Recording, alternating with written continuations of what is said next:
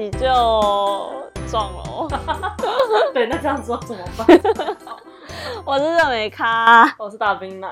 今天是我们的第一集，然后我们想要先来跟大家介绍一下这个 podcast 到底在干嘛。不过介绍 podcast 前呢，我们先来个自我介绍好了。好，呃，大冰奶你要先吗？我是大冰奶，对。然后呢，反正我现在就是在美国当心理师。所以，所以现在，所以我们之后的 podcast 可能就有偶尔也会有一些，就是心理学的一些小知识，这样我们之后才可以慢慢的走向知识型频道。哎、欸，我以为那个不是我们的宗旨，好，那个是我们第二目标，第二目标，第，目标 第一目标就是耍废，好耍废，耍废聊天，对，好，呃，对啊，好。然后我是我目前在美国，在一家科技公司担任呃使用者研究员，所以我们之后也可以来讲一些奇特的科技发展，对科技发展的感觉。好，然后所以呢，那回到我们呃这个 podcast 到底要干嘛呢？其实这个 podcast 最主要的宗旨就是。我我跟大冰奶就是聊聊一些时事啊，还有日常生活中发生的小故事，然后偶尔就心灵鸡汤一下，请大冰来帮我们就是鸡汤，然后其实就是一种就是喝奶茶聊是非的概念。不过说到喝奶茶，我就大冰奶，为什么你叫热美咖啊？嗯，一。就是因为我每次就是去早餐店，然后我就在犹豫，说我到底要喝冰奶还是要喝美咖。嗯、可是我每次最后都还是选择热美咖，所以我就我知道我们就是奶茶时间，但是奶茶时间还是想喝热美咖。好，所以去点你还是会点热美咖。没错，没错，没错，对对对对。好，那其实呢，今天我们。就来聊一下，就是你之前跟我介绍的那个那那部影集，就是 Netflix 上面的 Japan Since 团体传奇那个日本沉没这个东西。对，好，那我现在介绍一下日本沉没这部作品好了。就是日本沉没二零二零的原作呢，其实它是改编于小松左京他在一九七三年出版的小说名作，叫做《日本沉没》。然后这次呢，汤浅政明这个日本导演呢，他就是其实就以这个日本沉没为背景，然后改编了这个呃小说。那跟小说最大不一样的地方是，其实他就只是借用了日本沉没这个。背景而已，它里面的故事其实有做很多很多的改编。那在电影版里面，呃，影集版里面，其实它是叙述一个平凡家庭，然后他在遭遇灾难的时候，他们如何努力的求生，然后面对人性跟环境的挑战，然后还有就是因为是灾难片嘛，所以说大家都面临很多生离死别。对。然后，然后其实大家就一直在里面求生存的故事。对。所以故事的背景大概就是武藤这一家，有武藤一郎、武藤玛丽，然后武藤小布、武藤刚，然后他们一家人就住在东京。然后有一天，东京就发生了大地震，然后这一天也是日本沉没的开始。那发生大地震以后，大家就开始逃难嘛。那武藤这一家，其实在发生大地震的当天，每个人其实都是在不同的地方。对。妈妈呢，她才刚从在那个菲律宾回来的飞机上面，然后爸爸刚好在。工作，然后小布他在学校练田径，弟弟就是一个人在家里面打电动。然后地震发生以后呢，大家就靠着爸爸在山上装的那个灯团聚。接着呢，他们就开始了逃难的行程。然后在逃难的过程里面，他们也有一个朋友七海就加入了逃难的过程。是戴眼镜的那个吗？对对，对，对，是戴眼镜的那一个。然后哎，没有，不是，是另外一个女生。另外一个他妈妈的那个帮他妈妈拉进了，对对对，那个阿姨，那个阿姨戴眼镜是后来才加入的，那个是小布的朋友。哦，对。然后呢，在这个过程当中，他们其实碰到了很多的挑战，像是大家抢水、抢粮食啊。然后中间里面最让我震撼的一幕，就是爸爸突然间就死了。就是爸爸演到第一季还是第二第二集嘛，还第三集我忘记了。反正就是爸爸为了要采紫薯给。小布吃，对，就不小心误入地雷区，然后被炸死了。嗯，那部也对我来说也是非常震撼。就是，呃，我原本想说应该就是会顺利，然后爸爸就会一直在后面的集数这样子，结果没想到哦，一踩一挖就发现居然是地雷，地雷，哦、然后就来不及。那一部那一幕真的就蛮震撼的。嗯，然后后来，呃，他们沿路上，因为爸爸虽然过世了，但是全家人还是要努力的继续求生存下去，所以他们就还是呃继续往比较地势比较高的地方走。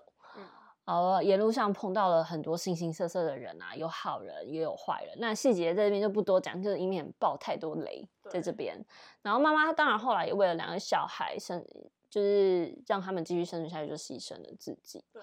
所以其实在这部片里面探讨了很多议题。那今天我们就想要来探讨的是，是就是观众的心理，为什么大家这么喜欢看末日片？对，而且这还不只是不只是。日本什么二零二零这部呃剧，就是其他的剧，像比如说过去曾经拍过的《全境扩散》啊，《明天过后》啊，呃，惊悚末日、庞贝末日，这些都是，就是不知道什么，就是这种末日题材好像对大家来说就是特别有吸引力，呃，然后导演们就这样一直拍，一直拍，这样子，对不对？真的啊，就是有点不知道为什么大家这么喜欢看，但是就是在我们讲为什么大家喜欢看这件事情，我其实一直很想问你一个问题，嗯，就是在那个日本沉默那部片里面，你觉得让你印象当中最印就是最深刻的一幕是什么？我觉得最深刻的，当然就是刚才讲，就是爸爸踩地雷的那那一幕是让我很震撼。但是我觉得印象蛮深刻，我觉得是就是两个就是姐这样会不会爆来太多？就是姐弟他们在海上求生存，然后载浮载沉，然后想办法生存下去。哦，就我觉得对我来说是还蛮深刻也蛮有趣的，嗯，一个画面这样。而且他们也是那个集数也拍蛮久的，对，就是最后他们是怎么样后来可以活下去。他们当然后面他们经过了很多呃。我们就不要过程，我们就不要多说。对，对，那为什么让你印象深刻？就我觉得在海上生存，就对我来说是很难想象的。嗯，就是我们现在都是过得很好的生活啊，然后我可能也很少去真的要讲什么求生的经验，可能露营就是还啊，这个这样讲就太奢 侈了。露营不是说求生的经验，最前面比较自然，然后然后有可能会遇到一些。嗯外面的事物啊，然后你要想办法生活啊什么的，但我就没有办法想象，就是在海上然后漂浮，而且你完全没有救救援的那种感觉，那种跟比如说你在可能游泳一样，你还有救生员这样，但它这个完全不一样，因为你整个大对大家来说都是就是一个大灾难的感觉。没错，就是你刚刚讲的，也就是我觉得讲到一个点，就是我觉得末日片就是让你。经历那种你平常在现实生活当中不会去经历的事情。对对，确实是。那回到就是为什么大家喜欢看末日片这个事情？那你觉得这个背后的心理的因素到底是什么？为什么大家会这么爱看？当然，呃，就是就像我刚才讲的，为什么你问我说，哦，呃，为什么那一幕对我来说是最，呃。可能算是不是最赞，但是算是很有影响力的一呃一个情节，也是因为它可以让我有个想象，我在海上求生是这种感觉。当然，它可能描述的不一定是贴近现实，但是它就是算是满足大家一个想呃想象力的一个出口啊，或者是或者一种情绪的发泄，这样子。就可能比如说在现实生活中我没有办法遇到的事情啊，或者是没有办法表达的情绪。或行为都是透过这些灾难电影的情节，然后来得到抒发，所以我觉得这是一个点。嗯，那为什么大家需要透过这样的方式来抒发？为什么需要一个这样的出口？当然，一个点就比如说，呃，可能在现实生活中有很多事情不能做，比如说像我觉得我就是一个很怕死的人，就是比如说什么做那种极限运动，我觉得我都不行，就是。太可怕，我就是我也是，对，就没办法。对，就是有些那种我心脏没有办法负荷，真的 我也不行。对，所以我觉得就是看这些片，就会让我想象，哦，原来就在这种极高压的情况下面，然后是什么感觉？然后你等于是肾上腺素整个被激发，然后你就是要求生的那种感觉。就是我在现实生活中，我可能不一定想要那种经验。当然，观观众朋友可能会有不一样的想法，但很多人会很喜欢那种极限运动啊，挑战那种很刺激的感觉。那对我来说，我可能在现实生活中不会去从事这种刺激的活动，反而是透过电影来得到。哇，就是有那种想象，不只是末日片，像什么枪战啊，就我现实中我不想要做那些事情，但是好像是透过电影，电影帮我完成的那种体验，对，那种体验，对，哦，了解了解。那一点也是说，那为什么我会想要透过电影，也是因为说家里我们在家里看电视，或在电影院看看影。不过现在电影院也没有很安全，所以所以就是在美国的话，但是呃，通我们讲一般情况，就是在安全的环环境下去探索那些呃比较负面或者是我们可能呃不敢面对的情绪或者是情景哦，所以在安全的情况之下，我们会比较容易也比较愿意去呃更加深入的去感受这样子。了解，哎，然后。我觉得，嗯，我觉得你讲的蛮蛮对的，就是好像就是有感觉，那个是发生在另外一个世界、另外一个时空发生的事情，然后透过电影，然后我可以去感受它。嗯，但是其实想到就是这些其实都是一些负面的情绪，对不对？嗯，那为什么我们会想要去感受这些嗯负面的情绪？嗯，我觉得很重要一点就是。呃，所、就是人对于未知的事物都会有一种恐惧或者不安。比如说，我们想象为什么我们一直想要看预言？哦，二零二零预言，二零一二预言，就我们好像有一种期待，就既期待又怕受伤害那种感觉。就是我们害怕，但我们又想知道。所以，所以其实说这个知道的部分，就是呃，我们想要去克服呃未知的事物跟未知的恐惧，就是我们必须要透过这些。预言透过这些呃电影来给我们一个哦，原来世界末日有可能是这样，然后我们有可能要，如果真的发生，未来五年十年真的发生了，那我们要怎么样可以去克服面对啊？有可能我们就可以利用这些末日电影提供给我们的一些，比如说 生存的一些就是方法之类的，让我们去面对。所以等于是呃有这些方法。然后可以让我们具有，等于是给我们一个资源的感觉啦。哦，这，这真的还蛮有趣的。对所以你的意思是说，我们大家都在为死亡做准备吗？其实某种程度上都是啊，因为我们一天一天都在变了，一天一天都在逼近死亡。从出生一开始你就开始死亡。对啊，从出生开始就是一天一天就凋零这样子。嗯、这样讲的好可怕。好，这个有点太太 deep，太 deep。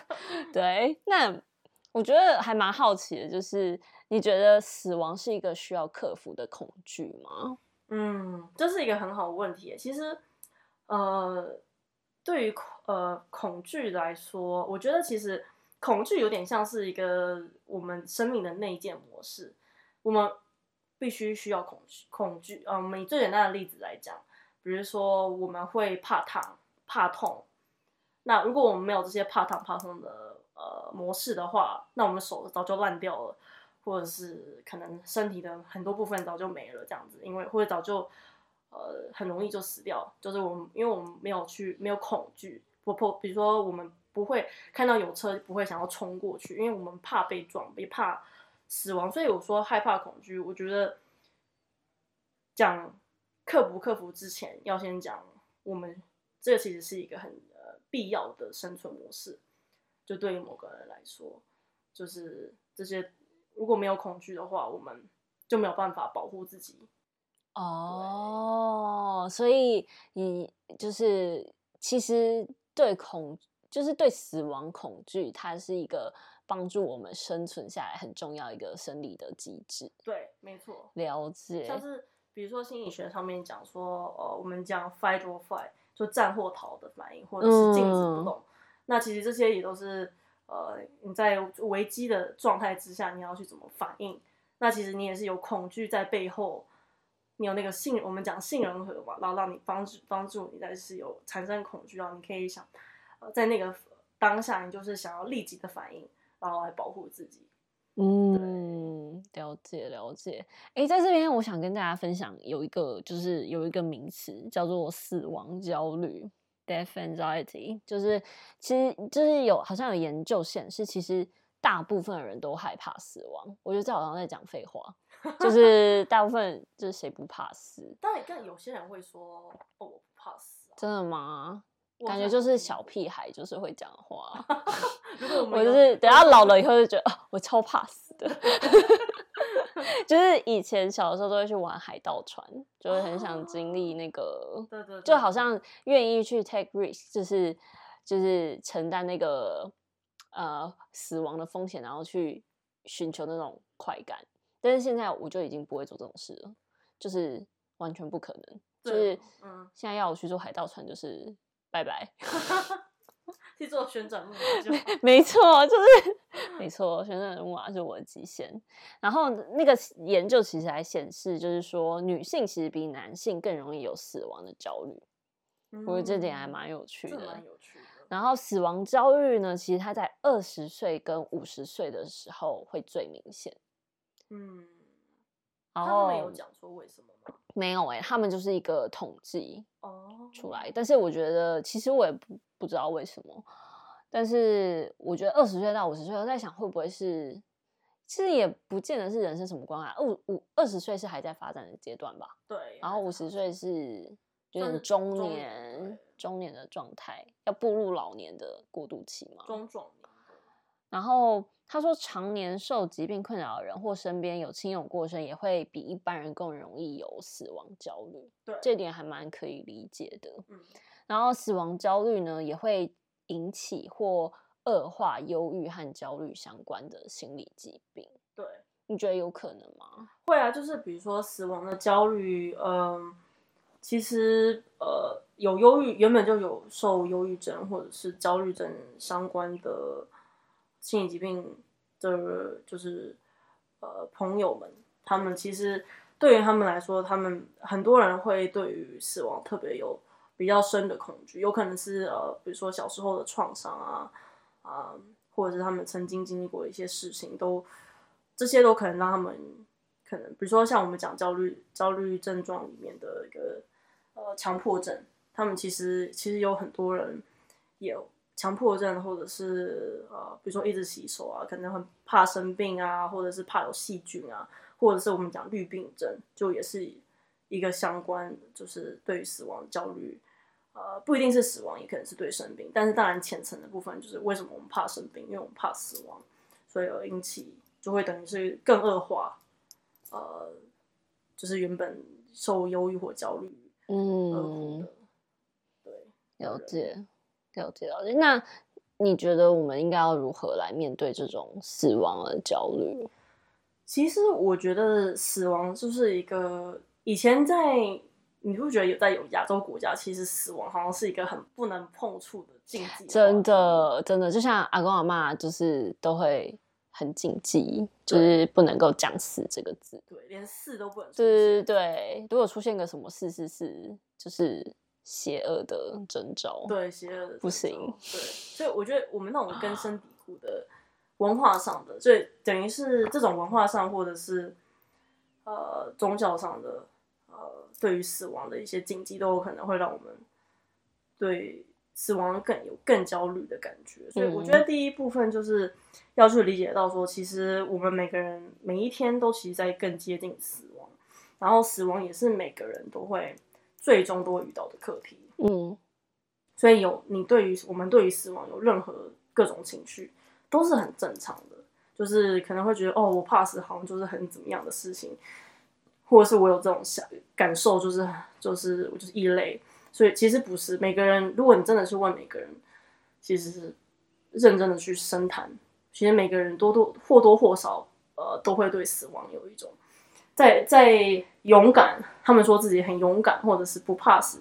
其实最潜，就算潜意识里面也会有一些对死亡有一些呃的焦虑，或者是呃不安这样子。嗯，然后呃再来的话，我觉得其实跟亲友讨讨论一下，就是哦，你对于死亡的呃态度还有想法，就像我们现在这样。对，就像我们现在这样，其实也等于是我们探讨说，哦，死亡对我们来说的意义是什么？那为什么我们害怕？然后我们怕失去什么？嗯。节目走到这里好像有点啊，越来越深的感觉。对，要拉回来，拉回来，拉回，拉回到表面。对，然后当然我们回到这个电影的部分，电影或是影集都可以帮助我们去更探索一下。诶，这个情况会让我看了很紧张、很焦虑。诶，那是什么感受？是不是我很担心这个主角下一秒就会死掉？然后我不想让他死掉，为什么？等于是把我们自己放入那个角色的感觉，等于。这就像是哎，我就是这就让我想到，嗯，今年我看到有一个嗯研究嘛，就是新闻上面有提到说，就是自从这个 COVID-19 发生之后，大家就开始喜欢看跟这种呃传染病有关系的电影，就是好像更受大家喜爱，嗯、大家开始重新回去看。哦，其实也不太知道是什么原因，但也许就是透过那个电影来让你。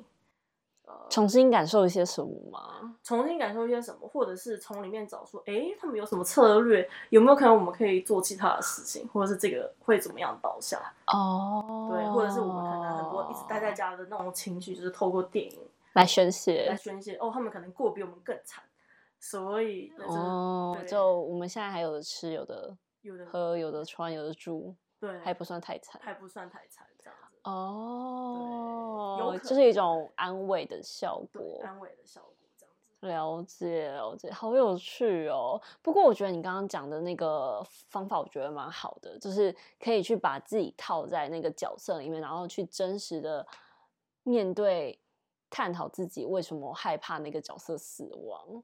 就像比如说回到那个日本沉没二零二零那部电影里面，就是就是爸爸死亡的时候，我就觉得很傻眼。就是你刚刚那样子讲，就让我想到说，哦，那个人的死亡代表一个家庭的破碎的那种感觉，感觉，对对，所以那有可能就是我可能要去面对的，就是害怕破碎分离的那种感受，嗯、是吗？对，我觉得这是一个很好的启发的感觉。嗯，对。那其实刚看到你刚才讲这个，我觉得有一个另外一个部分，观众朋友可以试试看，就是看完有这些想法。把它写下来，嗯，那这些都可以帮助我们更了解自己啊，也可以探索哦，为什么我们啊、呃，对于死亡或者是对于灾难片，为什么会有这么多情绪这样子？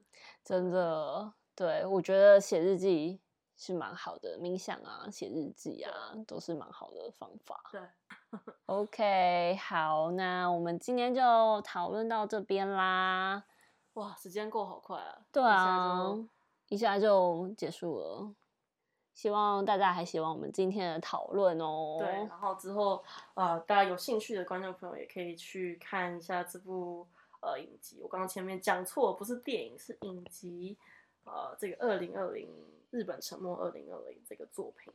没错，没错。然后喜欢我们节目的观众朋友，不要忘了就是点赞啊，追踪我们啊。然后我们也有脸书，就是希望大家各位观众朋友可以追踪一下，然后点下去分享。下集见，下集见，拜拜，拜拜。